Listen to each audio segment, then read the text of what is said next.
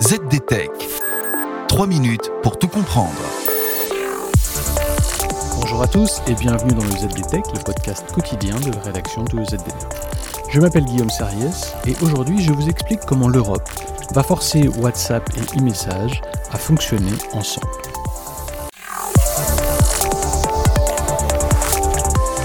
Voilà, vous ouvrez votre smartphone, vous avez le choix. Messenger, e-message, WhatsApp, Signal. Les applications de messagerie pullulent et vous ne savez pas vraiment laquelle utiliser. Bref, bref, vous utilisez celle où sont vos contacts la plupart du temps. Mais cela va changer. Car l'Europe va bientôt obliger les éditeurs de produits de messagerie comme Apple, Meta ou encore Google à faire en sorte que leurs outils communiquent entre eux.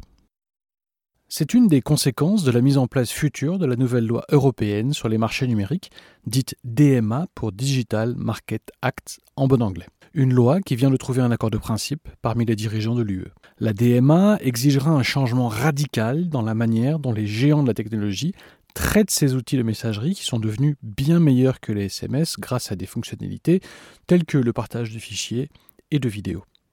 Oui mais voilà, les SMS, eux, continuent de faire une chose que ces applications ignorent superbement.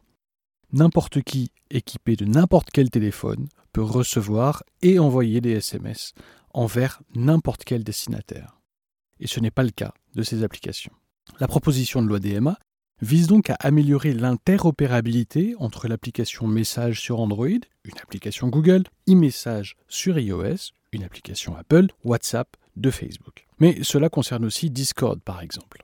Cette initiative est une des conséquences du nouveau rôle que l'Europe va accorder avec la DMA aux grandes plateformes du numérique. Selon les responsables politiques européens, ce sont ces plateformes qui sont, et je cite, les plus sujettes aux pratiques commerciales déloyales. Ils visent les réseaux sociaux et les moteurs de recherche, sans citer explicitement Facebook et Google. Et ils fixent une règle. Ces entreprises, qualifiées de gardiens, sont celles dont la capitalisation boursière est supérieure ou égale à 75 milliards d'euros ou qui réalisent un chiffre d'affaires annuel de 7,5 milliards d'euros.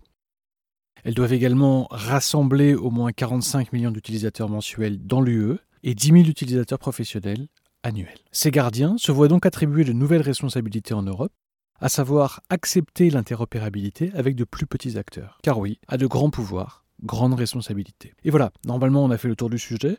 Pour en savoir plus, rendez-vous sur zdnet.fr et retrouvez tous les jours un nouvel épisode du ZDTech sur vos plateformes de podcast préférées. ZDTech. 3 minutes pour tout comprendre.